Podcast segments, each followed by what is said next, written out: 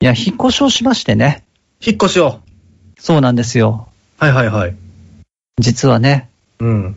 まあ、あの経緯を一応せ説明しますとですね、ええ。昨年2020年の11月20日ぐらいからですね、ほ私の前の住まいの、まあ私は上の階だと思ってたんですけれども、蓋を開けてみたら最後は実はあの隣だったっていうね、隣。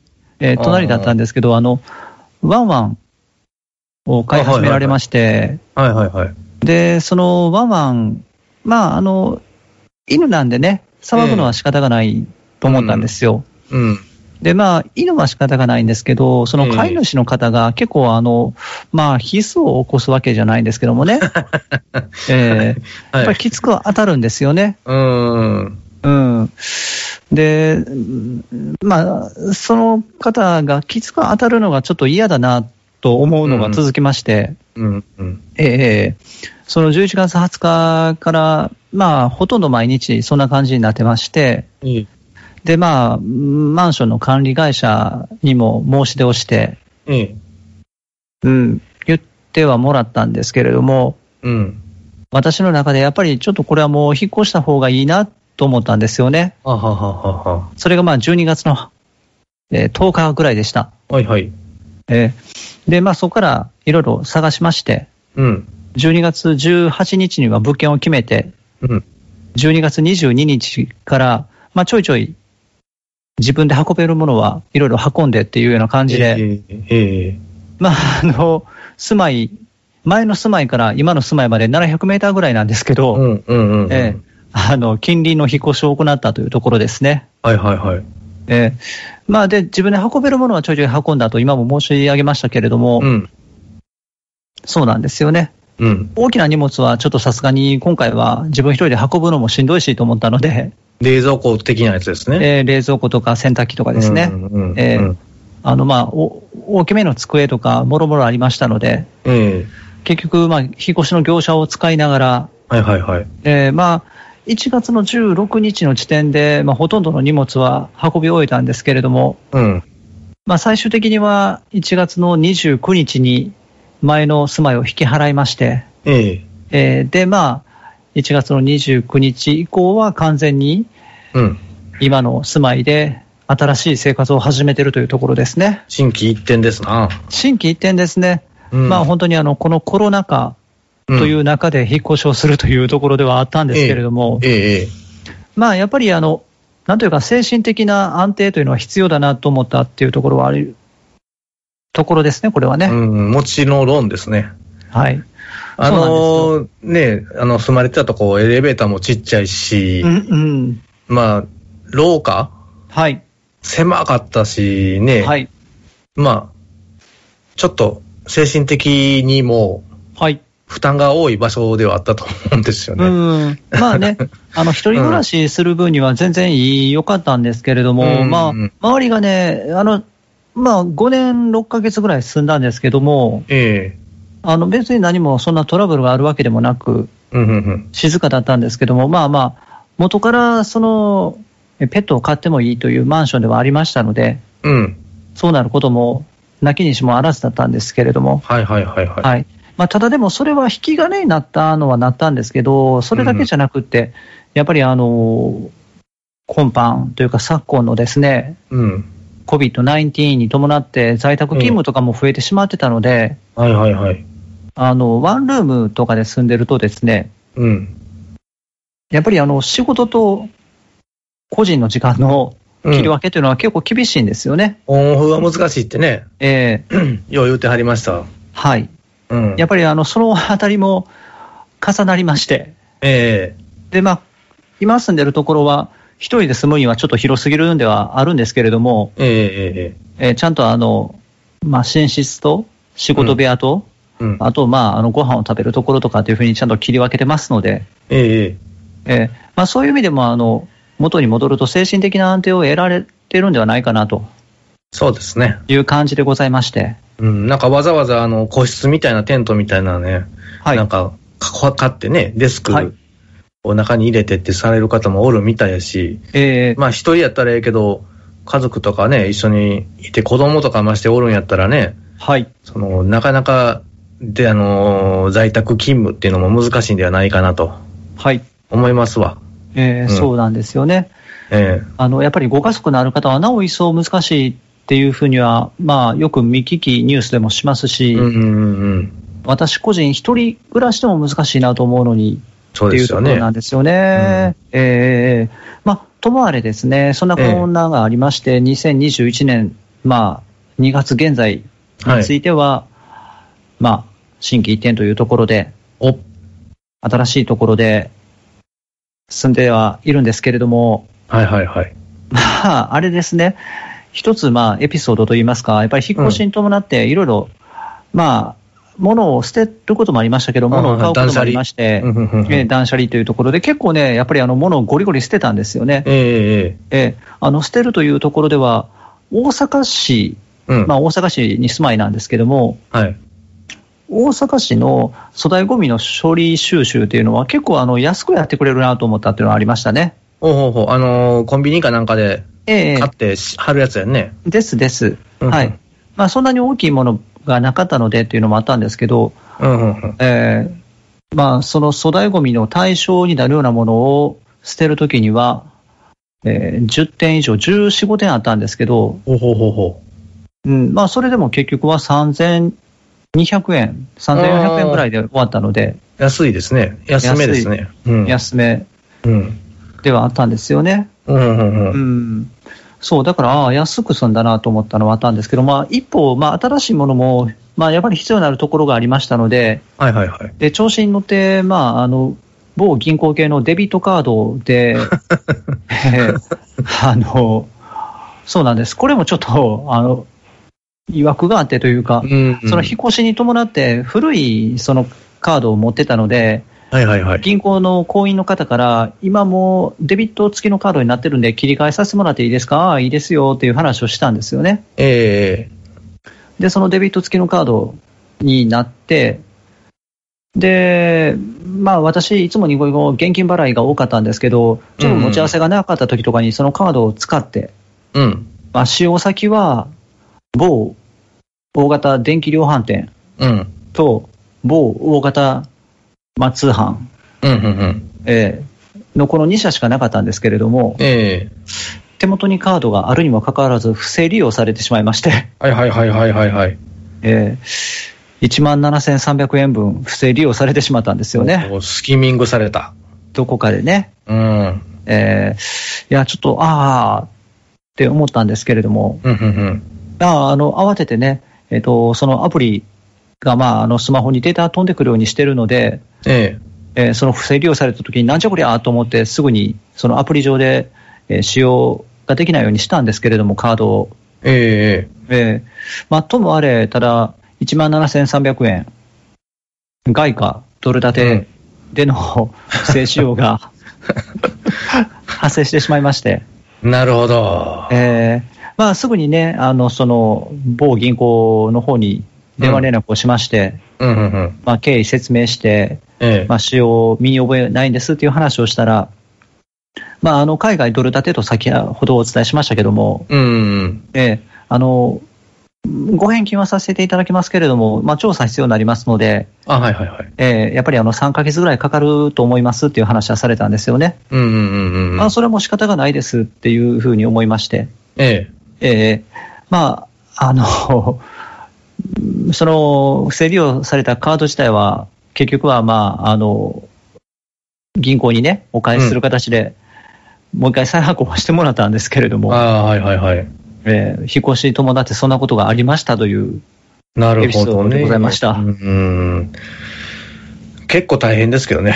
ええ結構大変ですね。さらっと言ってるけど。ええ結構大変なんです。い安い金額ですんでよかったっていうね。やー、本当に危なかったんですよねう。ん。ええあの気づいたから、その1万7300円程度で止まったんですけど、うんうんその止まった後もやっぱりあの不正利用しようとしたんでしょうね。うん。うん。うん、あのカードが使用できませんでしたっていう通知も来たんですよ。ああ、はあ、はあ。うん。ああ、危なーってほんまに思いながら。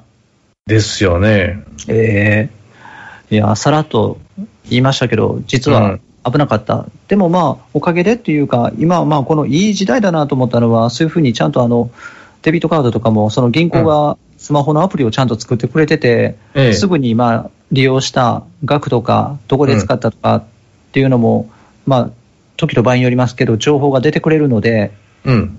まあ、そういう意味では救われたなっていうところではあったんですよね。そうですね。はい。それはまあ、大橋さんの運が良かったという よかったんですかね。ことではないでしょうか。はい。ええというような感じで、はいはいはい。まあまあまあ、私の枕から始まったんですけれどうも、んうん。久しぶりなんですよね。の話は、また、あの、がなりの後でっていう感じですかね。わかりました。はい。はい。大橋画伯のと大魔王はお年頃い ?2021 年2月26日金曜日。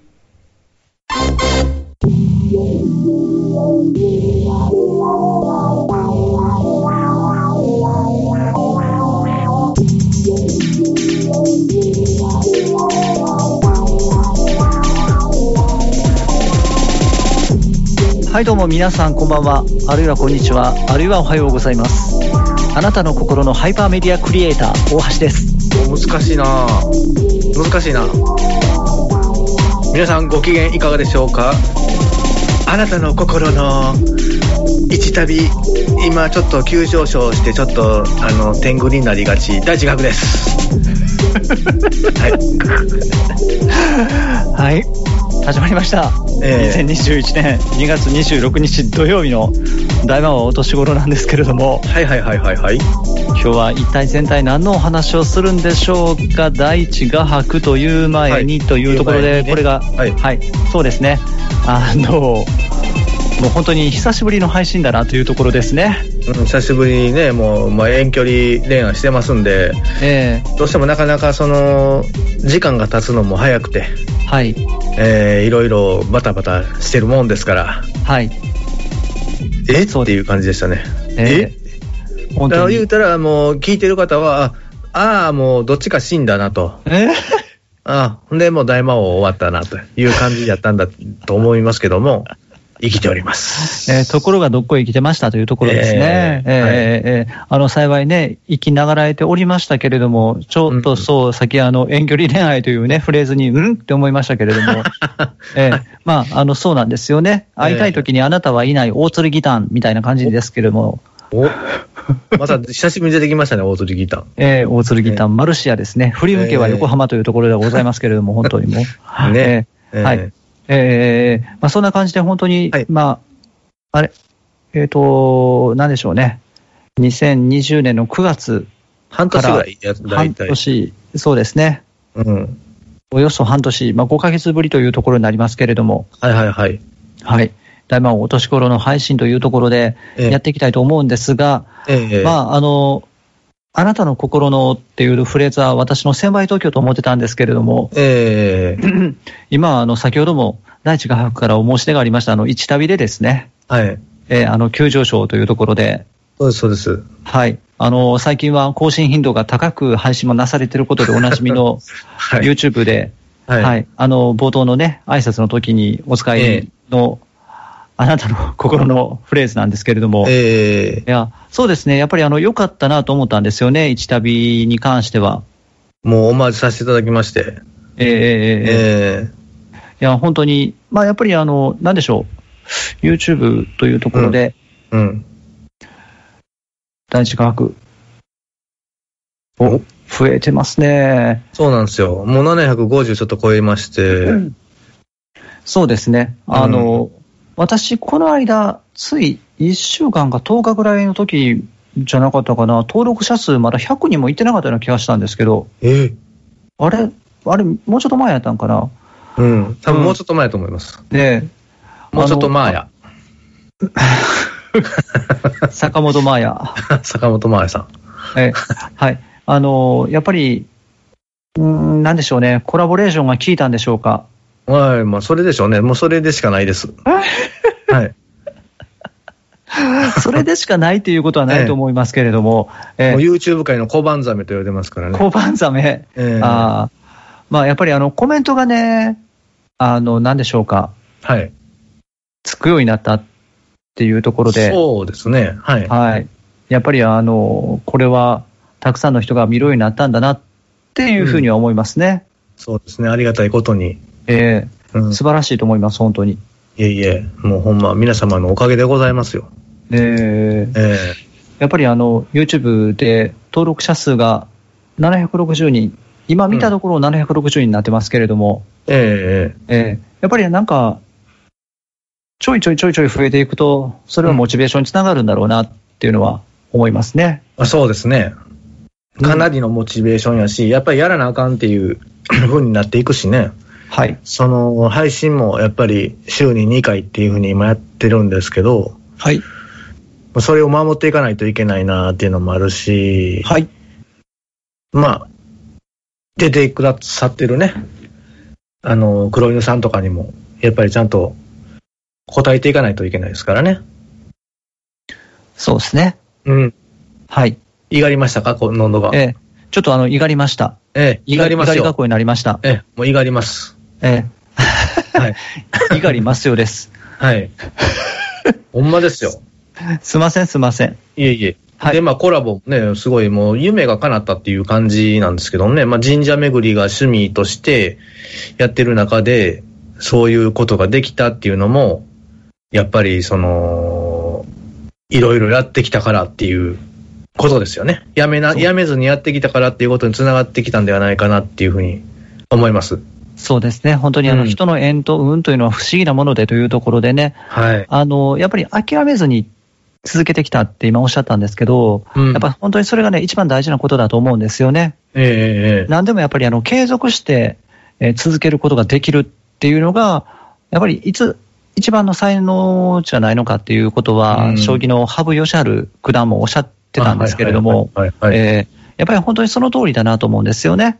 うんまあ、紆余曲折ありますけどね。言うても、やっぱり、その、モチベーションがすごい上がる時もあれば、めちゃくちゃ凹む時もあるし、いろいろあるんですけどね。やっぱやっていこうって決めたんであれば、やっていこうかなってはいい。う感じですね。そうですね、素晴らしいですね。えというわけで、まあ、あの例によって最近は、大魔王お年頃の配信をするときには、ウェブページにはですね、うんうん。えーあの YouTube のあ、載っておりま すね。えー一番新しい動画へのリンクを貼るようにしておりますので、あありがとうございます。えーあのぜひ皆様もお目通しいただければなというところです ね。ありがとうございます。はい。まあ、あの、うん。そうなんですよね。やっぱりいいと思いますんで、ぜひはいはい。ご覧になっていただきたいなとえ思いおます。願いいたします。でいう話につながるんですけど、やっぱり神社巡りをね、はい。まあまあ今年は、もう一宮は全部巡ってしまったわけなんですけども、はいもう一昨年に。はい。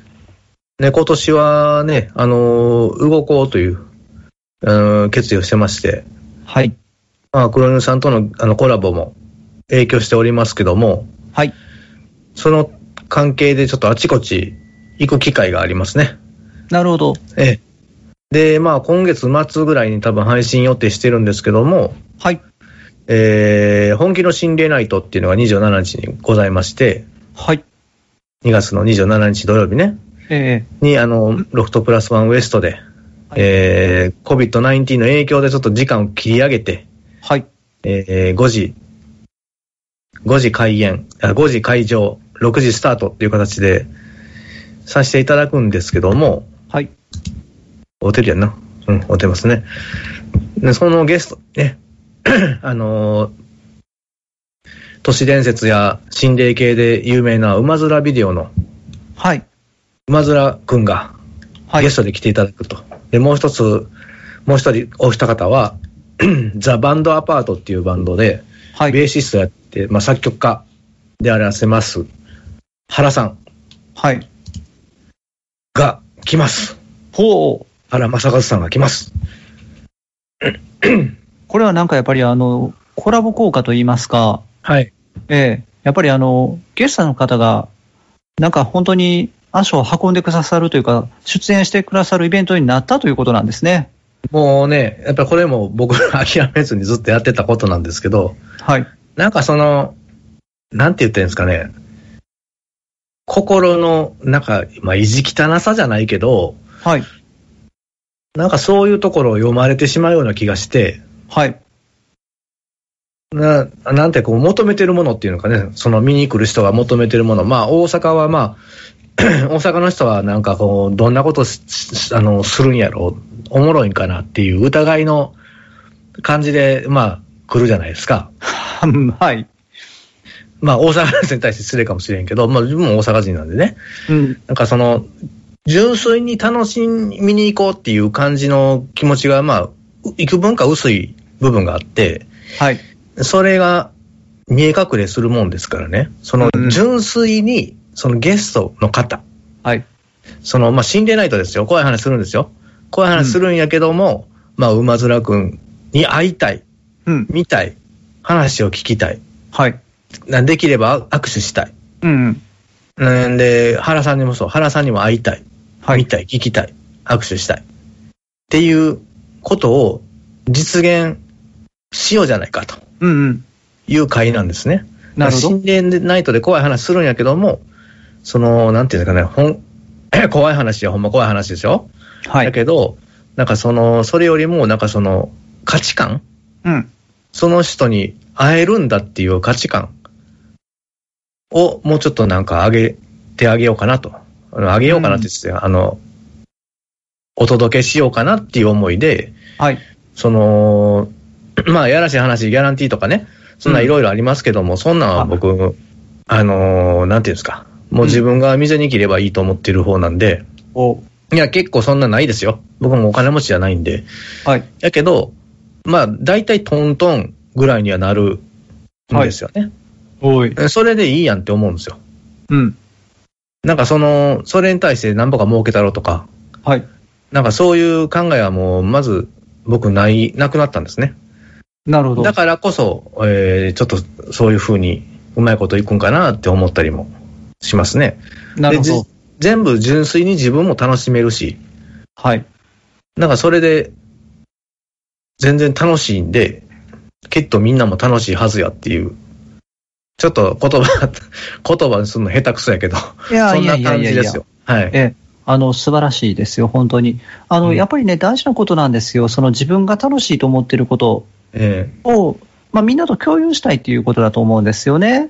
そうですよ。やっぱり、うんあの、まあ、それはもちろん人によって価値観は違うけれども、まあ、ただそれを求めてお客さんがやってくるはずなので、そういうイベントの時はね、うん。えーまあ、もちろんあの事前に告知をされてまして、うん、で、こういう人が出演しますよって、こういう話をしますよ、こういうイベントですよっていうところで、分かってお客さんが来るわけですから。はいはいはい。えーで、そこで得られるものっていうのは、おそらくは、その価値観を共有して、みんなで、ああ、よかったねっていう空間そうですねっ。ていうことになるんじゃないかなと思うんです。うん。えーあの、それをだから実現されてるので、本当に素晴らしいなと、改めて思います。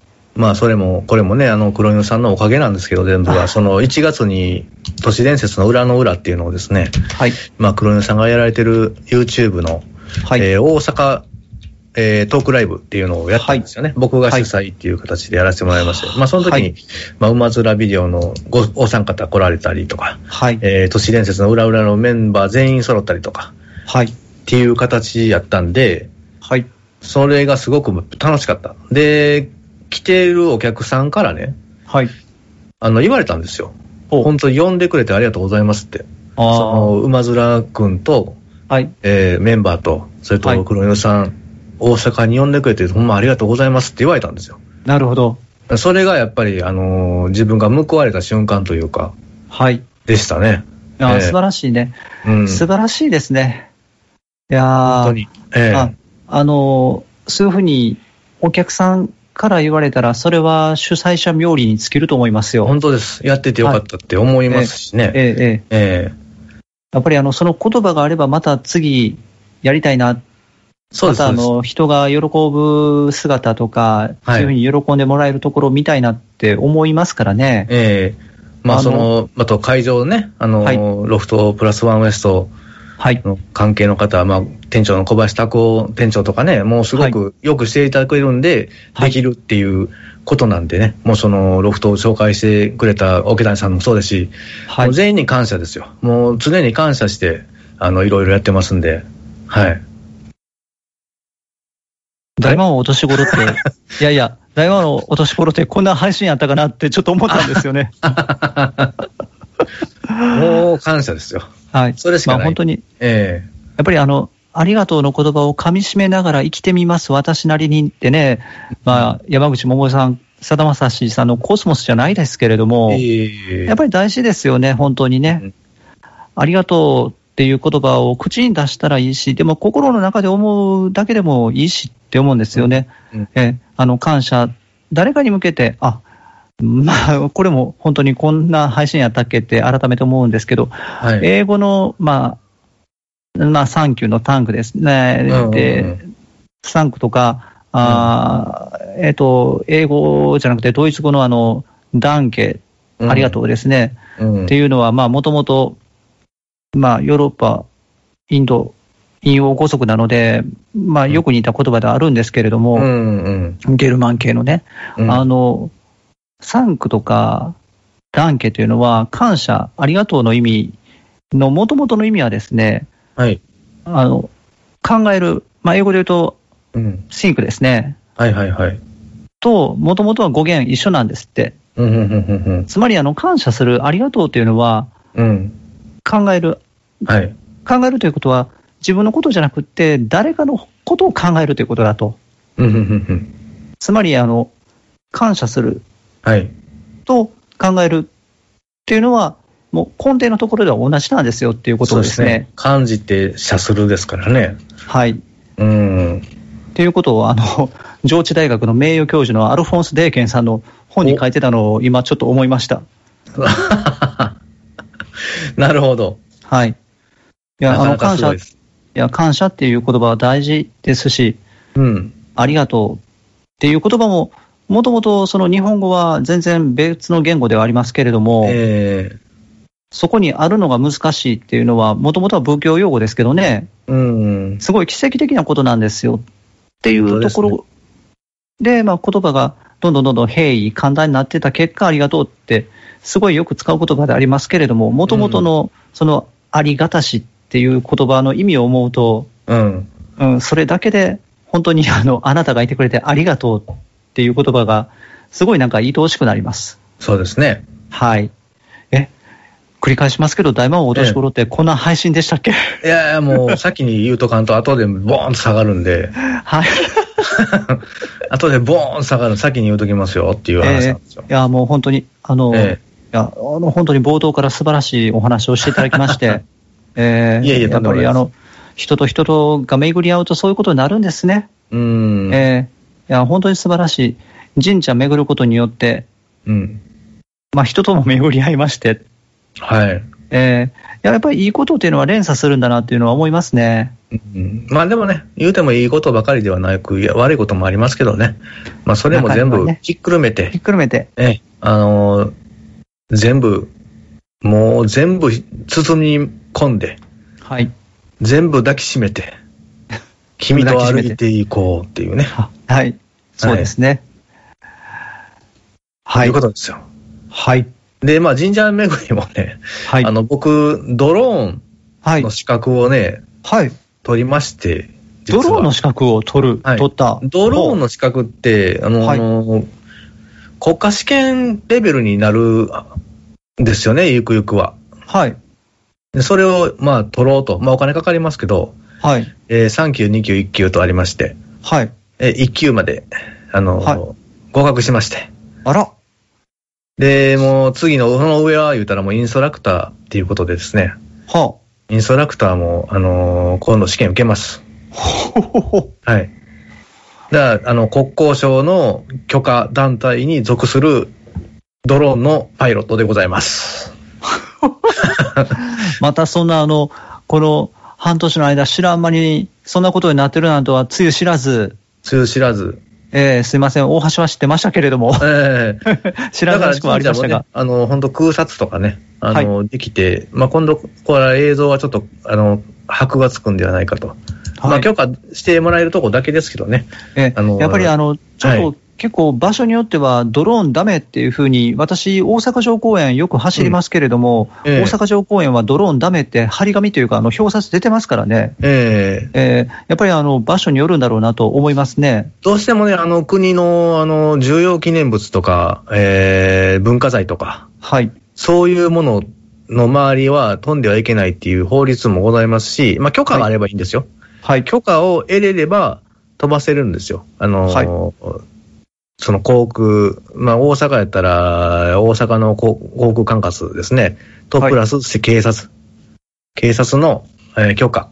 はい。それとその敷地を持ってる所有者の許可があれば飛ばせるんですけど、はい。やっぱりそう、なんか文化遺産とかをね、あのー傷つけかねないとか、はえーい。人が怪我する事件も過去にありますんで、えそういうことでやっぱ安全性を、安全面を図った上で、ダメだと。ーはい。ただ、免許を持ってる、資格を持ってる方だったら、あの、許可を下りる可能性はありますよっていうことがあるんですね。うんうんうん。うん。だから免許を持たずにやると、罰金とかね。はいえーあのーあれも執行猶予とかもございますんで、うん。気をつけてくださいねっていう話なんですよ。はい。うん。まあ、やっぱりあの、いろいろ、まあ、法令とかっていうところの縛りが厳しいとは思うんですよ、やっぱりね。えー私、やっぱりあの、そういった、あの、文化財とかの上飛ばすってなったら、やっぱりあの、もし万一落下した時に傷をつけるとかってなった時に、えらいことになるんだろうなっていうふうに思っちゃいますね。そうです。えー偉くなります。だから保険もあります。ええということですね。え なるほど。まあはいただ、でも、もし、まあ、それね、あの、良いっていう許可が出たら、確かに先おっしゃったように、えうんドローン空撮でっていうところで、箔がつくっていうのはおっしゃる通りだなと思いましたね。えーやっぱり普段見れない景色を見れるっていうところは、やっぱりリス、あのーなんていうんですかね、素敵なとこですよね。そうですね。それはもうおっしゃる通りで。はい。はい。いうことなんで、神社巡りもお楽しみくださいねって、はい。いうことでございますよ。はい。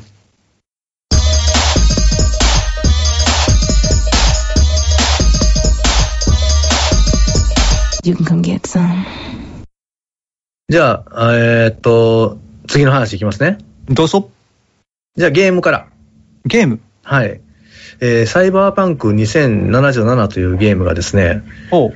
もうこれ何年かな ?5 年ぐらい、はずっい。と出るぞ出るぞって言われてて、やっと出たんですけども、はい。まあ、プレステ4の最後のゲームでしょ、プレステ5出たでしょ、はい。えー手に入らないですよ、プレプレステ5。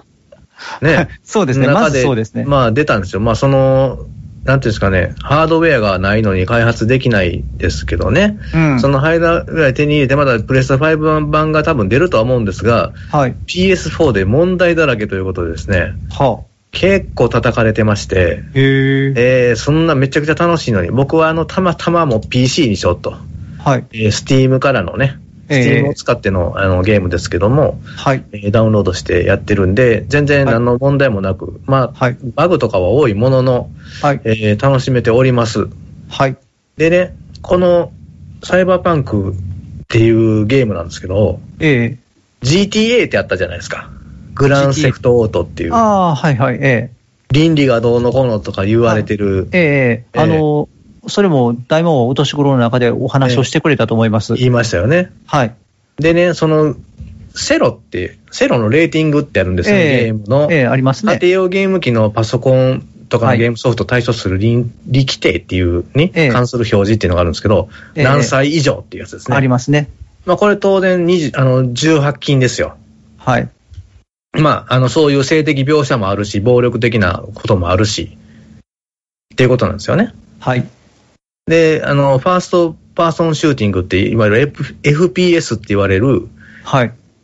第一人称からの視点のゲームなんで、うん。あのーまあ、言ったら、あの、あれですか、なんていうか、コーコールド、コールオブデュ、え、デューティーやったっけ戦争のゲームあるんですけど、あはれい。似たような感じなんですね。はい。で、まあ、近未来、2077年ですよね。もういろいろな、その、サイバーウェアって言われる、まあ、パソコンとかああいう機械を人体の中に入れてですね、うん。その、電脳ですよ。うん。広角機動体みたいな感じですよ。はい。電脳の世界です。で、その中で、まあ、犯罪等の、ええまあ、犯罪者やねんけどな、主 人公。 そういうのをやっていくっていうね、はい。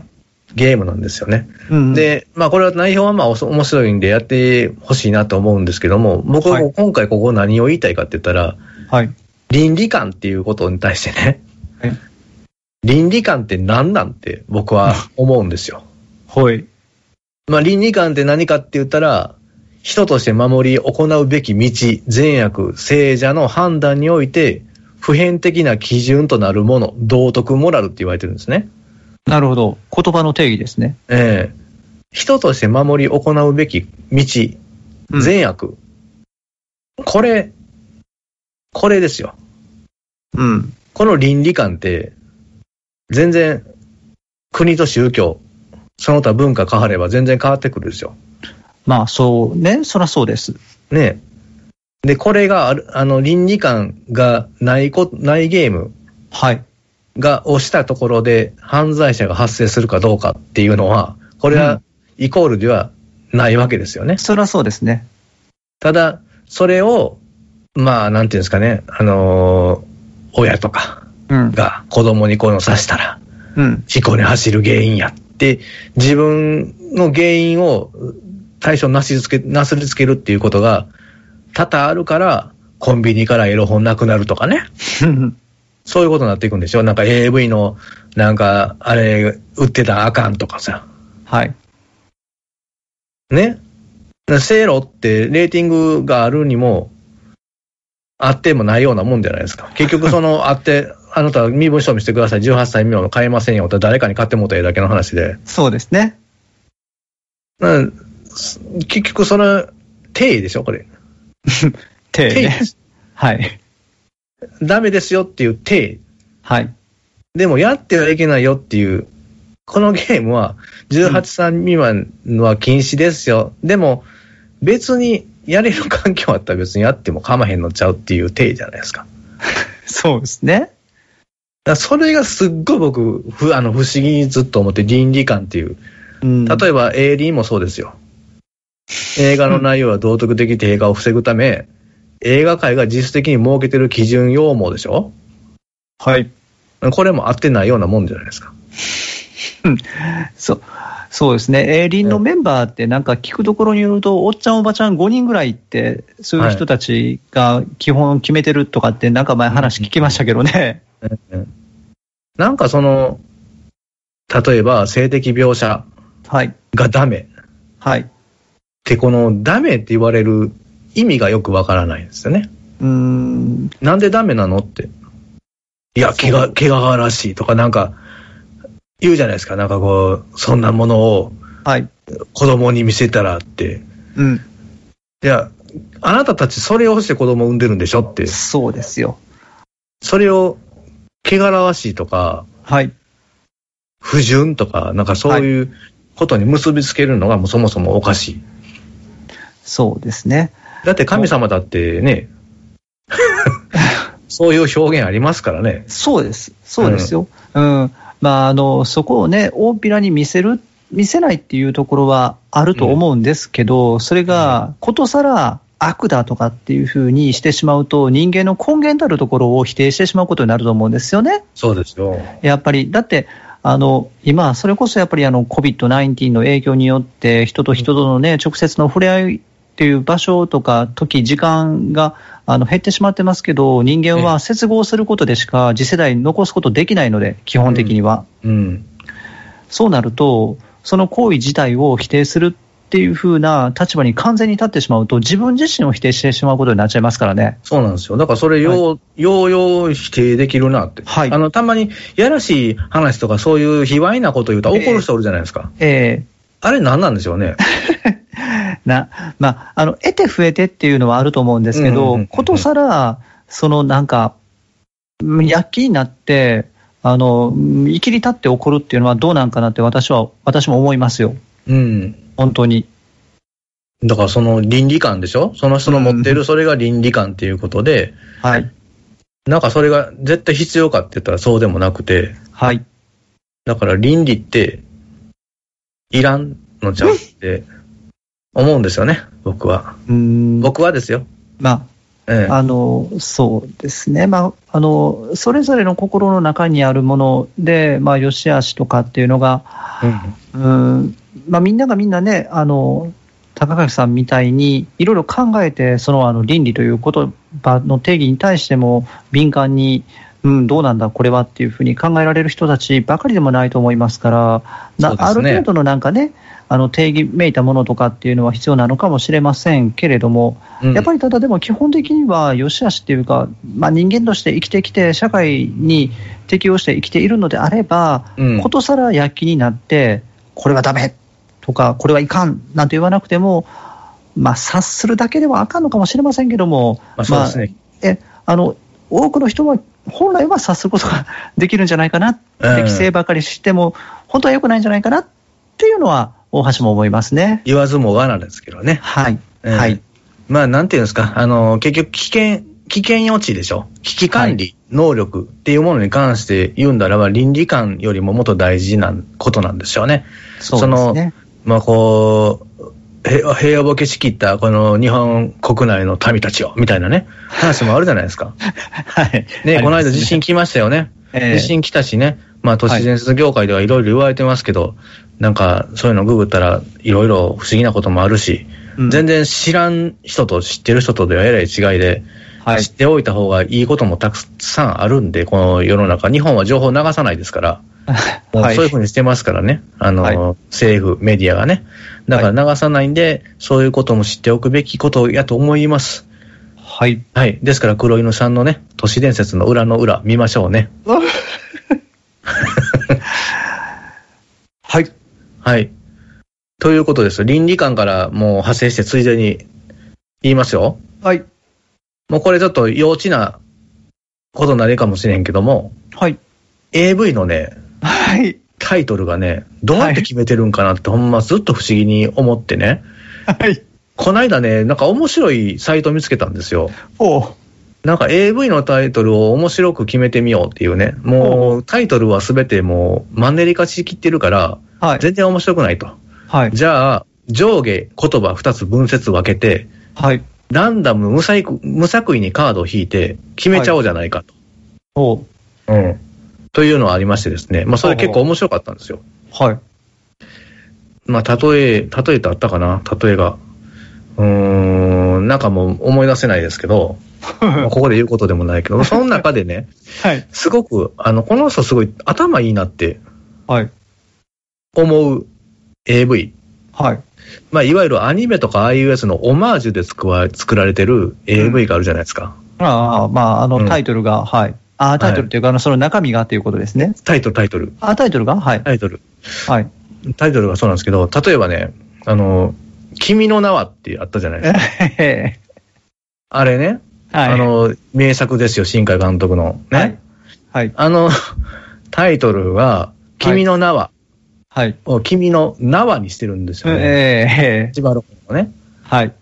いや、これすごい、頭いいな、切れるなってこの人思ったんですよ。まあ、あの、海外の作品やったら、まあ、はいタイタニック、パイパニックと かね、あのー、はい何でしたっけ、この間いっぱい流行った、あの、アベンジャーズをハベンジャーズみたいなね、はい。で書いたり、なんか、そういうのは、まあ、普通じゃないですか。普通って言ったらあれやけど、なんか、い、まいちはい。うん。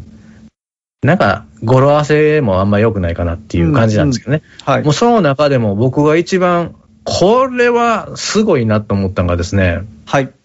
あの、去年流行りましたアニメ、はい。鬼滅の刃。はい。はい。これのね、AV があるんですよ。でえね、あのー、刃っていう字をね、あのー、二つに分けると、ーはい。カタカナの名と、はい。ちょっと風やけど、こうに近いようなはい。字になるんですね。えその頭におをつけてですーね、はい。で、最初の鬼滅の文字入れ替えてですね、はきい。つめのっていう方でね、あのー持っていって、これ、あーこの人頭ええなと思ったんですよ。最初なんかバカバカしいタイトルやなと思ったんですけど、はい。うわ、めっちゃ頭ええわと思って。で、映画 入りましたね、去年ね。はい。鬼滅の刃無限列車編ですね。えーええー僕も見に行きましたけども、はいあれに、はいあのーオマージュして、またその続編が出てましてきつめの、あの、まあ、これ言うてええんかな。 うーん、P になるんかなあはい。あ、きつめの、うん、メコをね、ええー、原写生編っていうのがあったんですよね。えこれはすごいと思ったんですよ。内容とか、そういうのは知ら知らないですよ。ーはい。まあ、ちらっとサンプルは見ましたけど、はい。あのーそのタイトルの付け方がすごいと思ったんですよ。うん。うん。こいつは頭いいなって。えーあの、今お話をされた2タイトルに関しても、私も確かに、ああ、この人賢いなって思ったんですよ ね。初めて見たときに。ほんまなんかそんなんすごいですよね。なんかそういうのあります、大橋さん。うーあ AV のタイトルでいや、あの、なんか、印象に残ってない、いや、バカバカしいというか、なんか、まあ、なんやろな、あの、ただでも、あの、うーいや、全般に、そういうふうなところに乗っかって、やるっていうのは大事なことだなっていうふうには思いますし、ですよね。ええ、あの、なんか、今パッと思い出せないですけど、その瞬は間い瞬間に面白いなと思ったことは何回もあります。ありますよね。ありま今そす、のあります。さっき言う前者言うてたサイトをちょっと送りますけど、もうここがもう、ほんまに面白くて、その新しい、あは全いく新しい英文に例えば考えようっていうやつが、はい。もうこれがちょっと結構笑いましたよ。なるほど。ええまあこういうのもね、あの 皆さん見てください。じゃあ、あの、今回はこれのリンクも貼っときましょうかね。そうですね。はい。まあ今までにない大魔王ということで、 はい。えすごいなぜひ見てく ださい。ということで、まあ倫理観と、はい。に続くそういう話をさせていただきました。まあ、それは賛否両論です。私の考え方なので、えー、一つの考え方として皆様おはい捉えください。はい。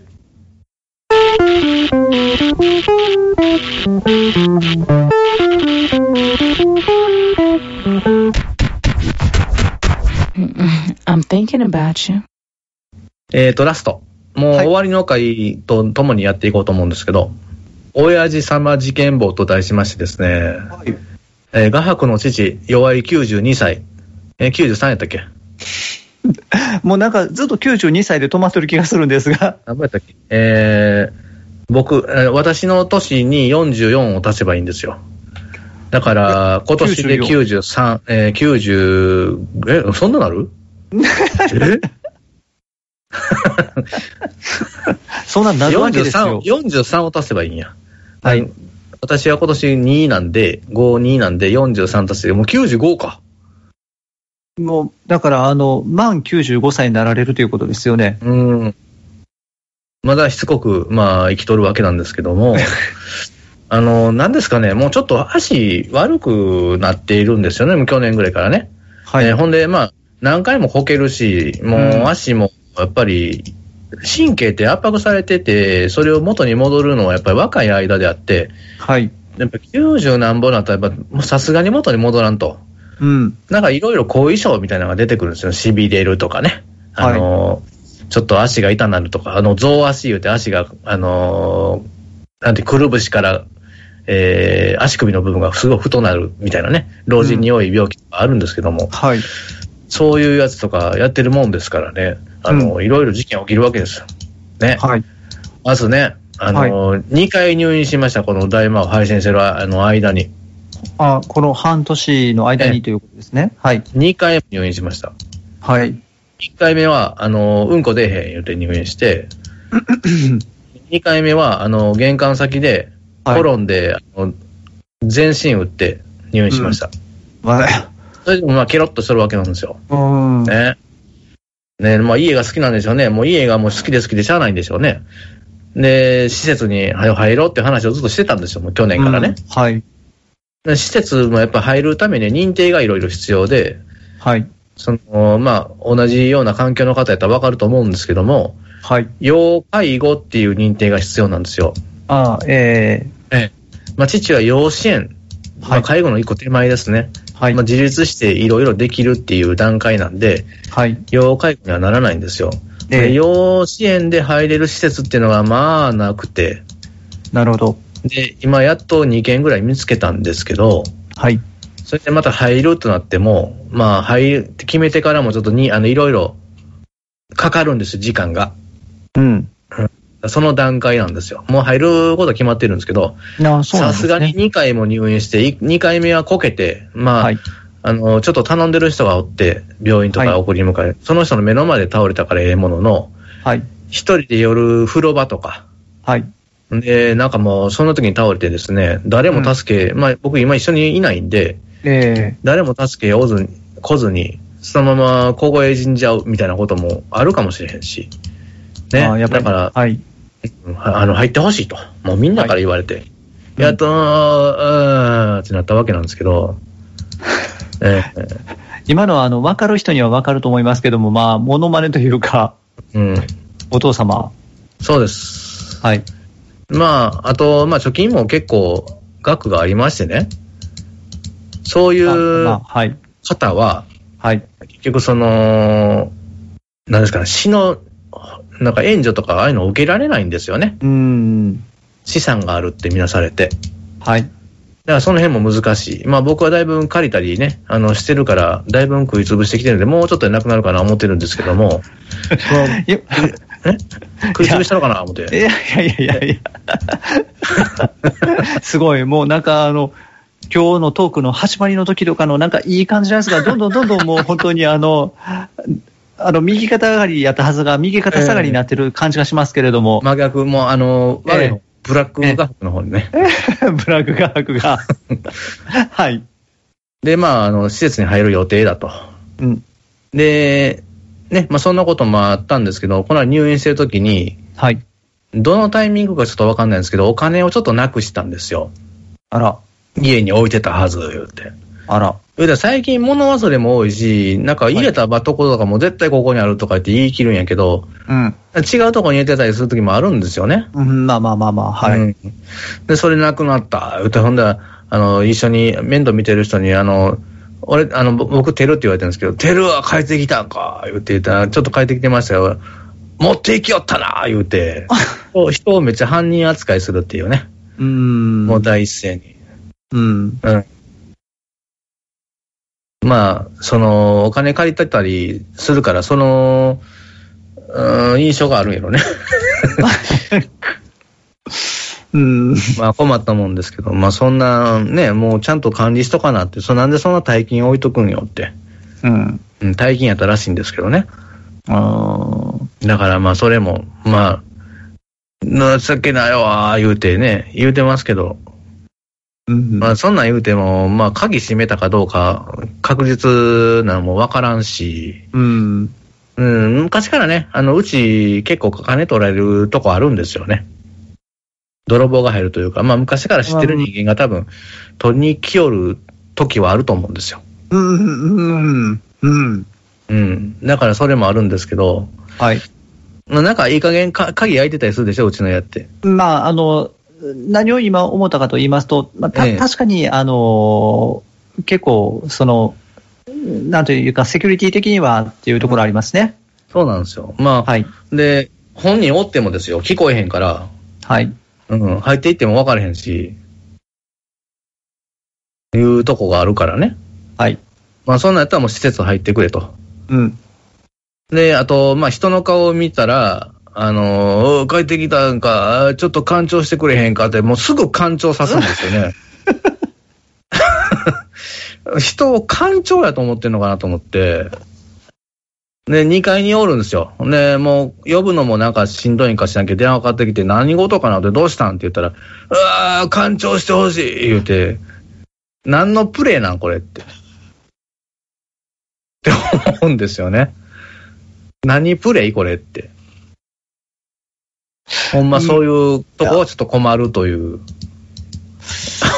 ころでございます。はい。親父様事件簿でございました。はい。はい。はい。いやー、もう最後ちょっとあの、まあ、下の下の方へ流れてしまったので、この流れで私もお伝えしておこうと思ったんですけれども、えええあの、前回の大魔王でですね、えええあの、尿管結石を患いましたという話あはいはいはいははいしたと思うんですよね。えあの、8月の末にですね、まあ、うん夏の、まあ、夏休みの最終日だったんですけども、まあ、急えにえあの、おしっこがワイン色みたいなっていうところのお話はしたと思うんですが、えジャイアントアスカ。えーそうなんです。あの、はい恋人はワイン色ならぬ、はいあの、おしっこはワイン色だったんですけれども、えーはい。えーあの、まあ、それの理由としては、まあ、尿管結石だったんですが、その尿管結石がですね、まあ、無事にあの、体外放出されましてというところでオ、ッケーオッケー。よかったよかった。本当に、えうんあのこの半年ぐらいあ、半年以上です、まあ、だからうんうんうん去年の8月からだったので、うん。ずっとまあ悩まされてたんですけども、ええまあ、最初はあの左の腎臓からできたものが下になかなか落ちなくてというところで、はい。 9月の27日、私の、まあ、亡くなった母方の祖母の誕生日にポロッと出てくれて、うん。あやった、出た、よかったと思って、その次、病院10月に行ったら、うん、確かにあの左側にできてた分は出たんだけれども、右側にもできてるねと言われまして、うんうんええ結局だからあの左右の腎臓で同じぐらいのものができてたんですね。うん。怖いなぁはい。うんで、左側はちゃんと先に出てくれたんですけども、まあ、右側がなかなか出てくれなかったんですが、はい。これがまあ先日1月の24日にまたポロッと出まして、えええ、ようやく、ようやく、ようやく尿管結石2つ全部放出できましたと。よかった。よかった。よかった。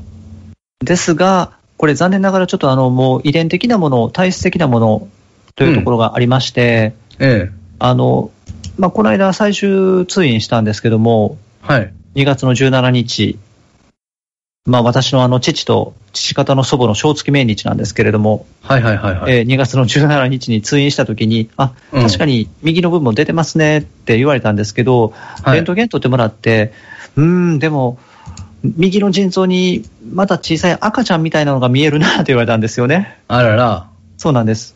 ううんちのね、母と4番目の妹も、あの、砂が走るって言うんですけど、まあ、うん母と妹はね、うんあの、やっぱりあの、ちょっと遺伝的っていうか、大橋家はできやすいんだと思いますわ。あらうら。ん。なんやろカルシウム固まりやすいんやろうなと思いまして。うん。で、なおのことで、まあ、家族が好きな食べ物、私が好きな食べ物っていうところでもですね、ええあの、血石、シュウ酸カルシウムっていうところで、そのカルシウムの塊なんですけど、うん。ほうれん草とか、あ、はいはいはいはいはい。バナナとかタケノコとかですね、うんうんうん。ナスとか、そういったものが結構そのシュウ酸カルシウムっていうところのシュウ酸の原因になるみたいなんですよね。うんうんうん。で、まあ、この今挙げた4つもことごとく私、まあ、および家族の好きな食べ物なので、うん。えーあこれはもうなっても仕方がないんやなと、ははは。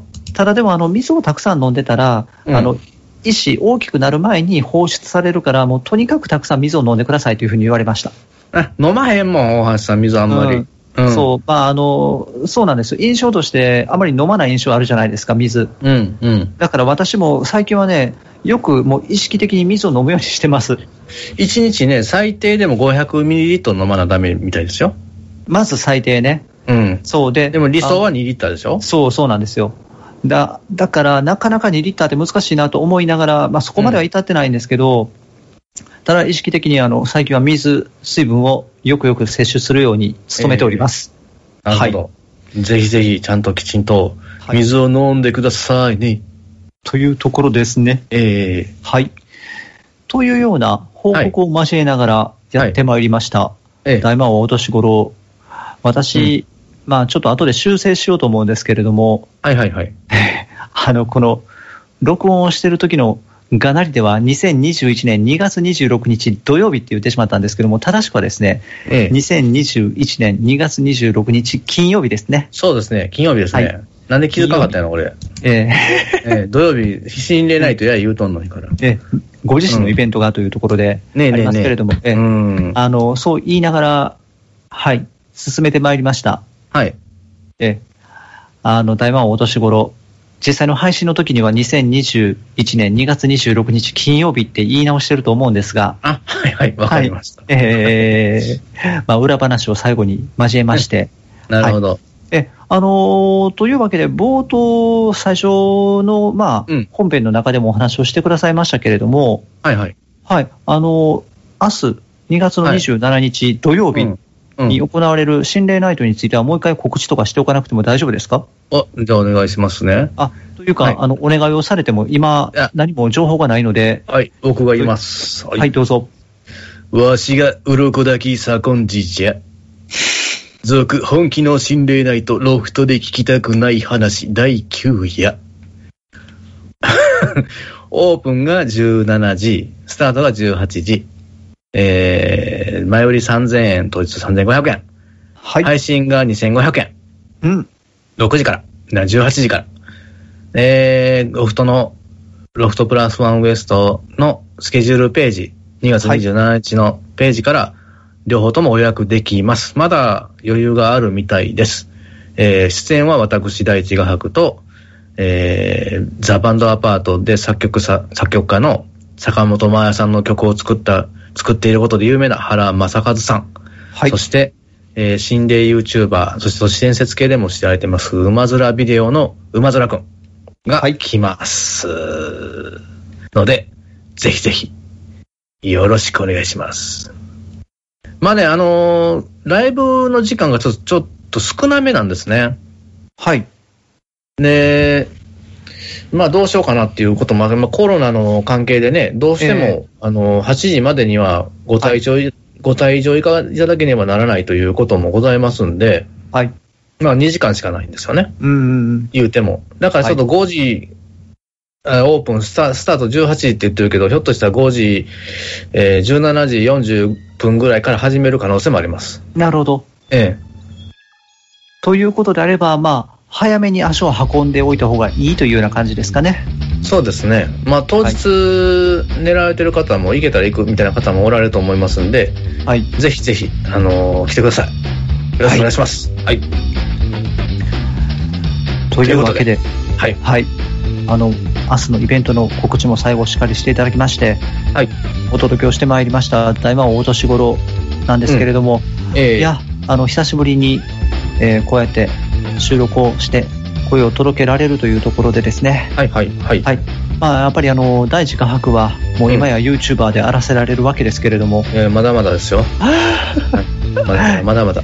えーいや、えーまあ、あの、ともあれ、なんでしょうか、まあ、大魔王お年頃もね、ポッドキャストという媒体を利用しながら、えまあ、これからも 継続してできていけたらいいなと思っておりますので、はい。ーぜひぜひお願いします。